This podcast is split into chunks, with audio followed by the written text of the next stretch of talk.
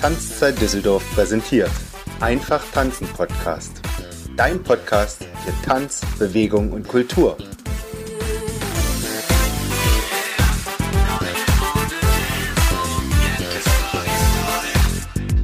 Herzlich willkommen beim Einfach tanzen Podcast.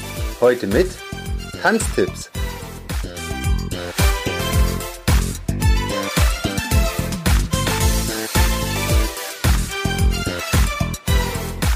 Hallo und schön, dass du da bist zur ersten Folge des Einfach Tanzen Podcast.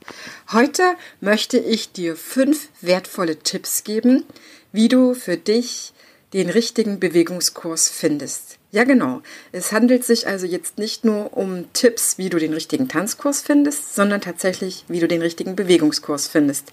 Denn mein Motto ist ja, bewegen ist das Allerwichtigste. Und egal welchen Bewegungskurs, welchen Sport oder vielleicht welches Tanzen du suchst, diese fünf Tipps helfen dir auf jeden Fall, um das für dich herauszufinden, was der Kurs ist, von dem du optimal profitierst. Legen wir gleich los. Tipp 1. Welches Ziel der Bewegungskurs für dich haben soll, das musst du als erstes rausfinden. Das heißt also, möchtest du, und jetzt spreche ich von dir, aber meine auch dein Kind, wenn du eins hast, dass du erstmal herausfinden musst, was ist das große Ziel dieses Kurses. Möchtest du dich sportlich trainieren oder möchtest du dich entspannen oder möchtest du Vielseitigkeit in deinen Bewegungsabläufen haben? Also sportlich trainieren hieße dann quasi einen typischen Sportkurs, ein typisches Sporttraining zu haben. Das heißt, dein Ziel ist es zum Beispiel, ja, gut laufen zu können, springen, rollen, drehen, hüpfen, irgendwas werfen, vielleicht auch umwerfen, fahren. Das heißt, dann sind diese ganz typischen Sportkurse vielleicht für dich sinnvoll, wie Ausdauerlaufen oder ja, Seilhüpfen oder Rope Skipping heißt es ja auch. Oder du willst dich selbst verteidigen, dann machst du Judo, Karate vielleicht so etwas.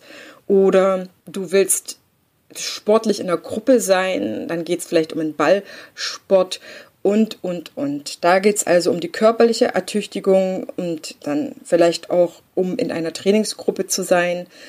Das Wichtigste ist, dass du weißt, dass eine Trainingsgruppe einfach das Ziel hat, dich in dieser einen Sache voranzubringen, vielleicht auch dich als Team zusammenzuschweißen, wenn es eine Teamgeschichte ist, aber du wirst in dieser einen Sache besser oder Schwimmen zum Beispiel ist auch so ein typisches Beispiel. Du wirst dann einfach im Schwimmen sehr, sehr gut, dass du auf Zeit was kannst oder dass du irgendwas tauchen kannst, was auch immer.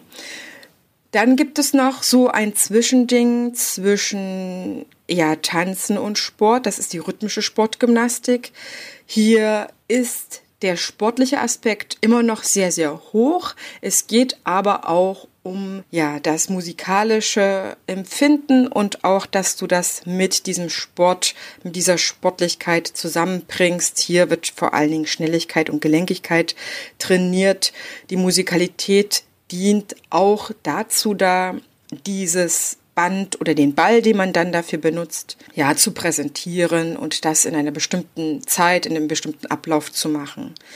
Wenn es darum geht, dass du ins Tanzen kommen möchtest, gibt es auch wieder viele verschiedene Sachen. Bei Kindern zum Beispiel ist am Anfang die Frage, soll es lieber Kindertanzen, kreatives Kindertanzen oder Kinderballett sein?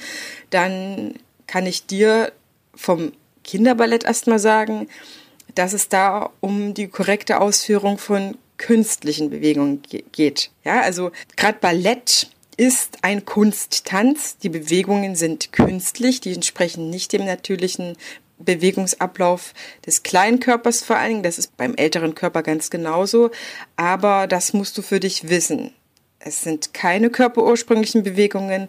Das heißt, das Kind wird in Bewegungsabläufe und Formen gepresst, sag ich mal, die nicht für seinen Körper zum jetzigen Zeitpunkt überhaupt hilfreich sind. Ja, es geht darum, dass Kinder dann Tendus können, Sprünge und äh, andere Sachen und Haltung, aber das sind alles künstliche Sachen.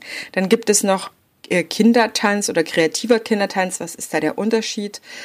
Beim Kindertanz an sich ist es immer sinnvoll, sag ich dir gleich, dass du dich mit reinsetzt und guckst. Aber beim Kindertanz oder was oft als Kindertanz angepriesen wird, vielleicht auch verkauft wird, muss man gucken, ob da sehr viel Kindertanzanimation drin ist. Das heißt, der Tanzlehrer macht viel vor, hat vielleicht auch sehr viel Popmusik an, sage ich mal. Da gibt's sehr viele Sachen, aber nicht alles ist unbedingt so vom Thema her für Kinder gemacht, sage ich mal so. Aber da wirst du sehen, dass der Kindertanzlehrer, die Kindertanzlehrerin sehr viel vormacht, die Kinder einfach sehr viel mitmachen. Kreativer Kindertanz wäre dann, dass die Kinder viel, viel mehr Freiheit haben, selber zu machen. Ich kann dir nur sagen, dass meine Kindertanzkurse ein richtiger Mix sind aus ganz, ganz vielen, auch aus Improvisation, auch aus freiem Tanzen und auch aus äh, Tanzformen. Das ist aber etwas, was aus meiner Sicht vielleicht nicht so häufig vorkommt. Da musst du aber gucken, was für dein Kind das Beste ist, was dir auch am besten gefällt. Das hängt auch sicherlich vom Tanzlehrer, von der Tanzlehrerin ab, wie die es macht, wie es rüberbringt. Und ich würde immer gucken, kommt mein Kind alleine ins Tanzen? Das würde ich immer als Maßstab setzen. Kann es auch alleine tanzen, ohne dass jemand irgendwas die ganze Zeit vormacht? Das sind so die Sachen. Ansonsten, wenn du für dich einen Bewegungskurs suchst, dann hast du vielleicht auch ein Ziel, keine Ahnung, du möchtest zum Beispiel mit deinem Partner schön tanzen, dann ist vielleicht ein Gesellschaftstanz schön, also ein Stadt- Latein-Tanzkurs, oder du möchtest mehr, mehr Feuer bekommen, dann ist vielleicht Salsa das Richtige. So gibt es ganz, ganz verschiedene Sachen, oder du möchtest ja zur nächsten äh, Party einfach mal gut zusammen tanzen können und nicht immer das Gleiche. Dann kann man einen Disco Fox machen und, und, und, und, und. Da gibt's ganz, ganz viel Auswahl. Wichtig ist, dass du dir im Vornherein klar bist, was möchtest du mit diesem Kurs für dich erreichen. Der zweite Tipp, der sich daran anschließt, ist, schau nach den Qualifikationen des Kursleiters. Egal für welchen Kurs du dich jetzt entschieden hast, guck danach, was der Kursleiter zu bieten hat, mit was er aufwarten kann, mit welcher Berufserfahrung, mit welchen ja, Ausbildungen oder Titeln, ähm, gerade bei Tanzpädagoge oder ähnlichen Tanzlehrer, das ist ja kein geschützter Begriff, so kann sich eigentlich jeder nennen. Aber es gibt auch Ausbildungen, die dahinter stehen, die vielleicht nicht unbedingt ähm, staatlich anerkannt sind, aber die trotzdem eine längere Ausbildung sind. Dann kannst du, wenn du das nicht direkt in Erfahrung bringen kannst, diese Qualifikationen zum Beispiel mal schauen, ob er ein Facebook-Profil hat, um einfach ein bisschen zu schnuppern, wie kompetent macht er den Eindruck, sie den Eindruck oder welche Kompetenzen bringt er wirklich mit? Gibt es vielleicht eine Vita, gibt es Referenzen, gibt es Videos, wie kommt der allgemein rüber? Das ist ganz, ganz wichtig. Dann kannst du nämlich auch schon mal schauen, ob du in guten Händen bist, ob du dich dort wohlfühlen würdest. Der nächste Tipp ist, wenn du eine Probestunde dann machst, wie sympathisch findest du also die Kursleitung? Ich würde dir, sofern du nicht durch Empfehlungen weißt, dass der Kurs gut ist, eher eine Probestunde empfehlen. Oder wie bei mir zum Beispiel, ich biete an, dass man den Kurs buchen kann und wenn die erste Stunde nicht gefallen hat, dass man das direkt hinterher sagt und dann den Kurs stornieren kann. Das ist mir so noch nicht äh, bei anderen aufgefallen, dass sie das anbieten, aber ich bin mir ganz, ganz sicher, dass das eine gute Variante ist, um den Menschen, um auch dir Sicherheit zu geben. Also wichtig ist, dass du die neue Kursleitung sympathisch findest, dass du dort Vertrauen aufbauen kannst, dass du dir etwas sagen lassen kannst und dass du auch auf Dauer mit demjenigen den Kurs zusammen haben möchtest. Es bringt nichts, den vielleicht jetzt kurzfristig nett zu finden, aber auf Dauer, wenn du sozusagen Blut geleckt hast in deinem Kurs, da dir das nicht länger vorstellen kannst, weil es vielleicht doch nicht so hundertprozentig das Bauchgefühl ist. Das Bauchgefühl sagt nämlich sehr, sehr, sehr viel.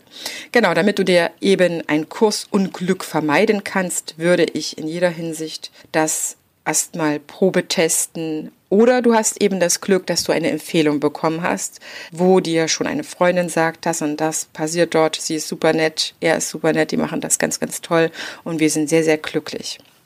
Und dann kannst du aber auch da nochmal nachfragen, warum es genau so ist, wenn du eine Empfehlung bekommen hast, was genau ihr oder demjenigen daran so gut gefällt, dass er dir das weiterempfiehlt. Mein vierter Tipp ist zu schauen, und jetzt kommen wir in etwas Praktischeres, das kannst du sofort abklären, wo genau musst du hinfahren. Es ist wirklich sehr, sehr wichtig, dass du dort, wo du hinfahren müsstest für den Kurs, auch längerfristig Lust hast, diesen Weg auf dich zu nehmen. Es ist überhaupt gar kein Problem, finde ich, dass das weiter weg ist, nur es muss in deinen Tagesablauf reinpassen. Wenn du auch noch Kinder hast, wird dein Tag noch umso gestylter sein. Das heißt, deine Energie muss auch an Tagen, an denen es dir vielleicht nicht ganz so gut geht, trotzdem dazu ausreichen, dass du dort hinfahren kannst, hinfahren willst, dass du diesen Weg aufnehmen möchtest, um diesen Kurs zu machen. Das heißt, check einfach, wo musst du hin und das kann man vielleicht schon machen, bevor du die Probestunde gemacht hast, wenn du dir den Kurs grob ausgeguckt hast. Immer gleich mit checken, wo müsste ich hin? Kann ich das in Kauf nehmen? Und mein letzter Tipp, mein fünfter Tipp ist, wenn du dich für einen Kurs entschieden hast, wenn du den Probe getanzt hast, Probe getestet hast, wie auch immer, oder vielleicht schon im Vornherein schauen, gibt es eine Weiterführung. Eine Weiterführung für den Kurs, den du machen möchtest, ist deswegen wichtig, weil wenn du erstmal Blut geleckt hast, wenn dir der Kurs gefällt, ist es einfach schön, wenn du das dauerfristig machen kannst. Das macht gar keinen Spaß, immer wieder neu auf die Suche zu gehen, sondern immer wieder aufs Neue zu suchen, das ist wirklich anstrengend und irgendwann verliert man auch die Lust, etwas für sich zu machen, etwas zu unternehmen oder für sein Kind zu finden. Das heißt, wenn du nämlich Spaß am Kurs hast, willst du vielleicht oder sehr wahrscheinlich auch weitermachen, wenn nicht irgendwas dazwischen kommt. Und deswegen frag gleich nach oder check ab auf der Homepage, ob es eine Weiterführung gibt, damit du nämlich längerfristig von dem Kurs und dem, was du dort lernen kannst, profitieren kannst ja, Weiterführung kann entweder sein ein höheres Level, was du erreichen kannst, oder dass es ein fortführender Kurs ist, der vielleicht nur in Abschnitten gebucht wird oder der immer einfach weiterläuft. Das sind also meine fünf Tipps, die ich dir einfach ans Herz legen würde, was man vorher bedenken kann, damit du nämlich ein Kursglück hast und kein Kursunglück, damit du zufrieden sein kannst. Jetzt kann ich dir nur empfehlen, dir alles ganz in Ruhe durch den Kopf gehen zu lassen und dann buche und dann habe hoffentlich einen wunder, wunder, wunderschönen Kurs, in dem du dich bewegen kannst oder in dem du auch vielleicht ein bisschen zur Ruhe kommen kannst, vielleicht beides hast, äh, dein Kind im Kurs profitiert oder in dem du auch vielleicht mit deinem Partner zusammen profitierst. In jedem Fall ist es eine richtig, richtig gute Idee, einen Bewegungskurs zu machen, denn Bewegung mehr ins Leben zu lassen durch einen Kurs bringt dich selber in Bewegung. Ich persönlich habe das Tanzen für mich ähm, als das Nonplusultra in meinem Leben gefunden und ich wünsche dir, dass du auch genau das Richtige für dich in deinem Kurs findest. Mach's gut und vielen Dank fürs Zuhören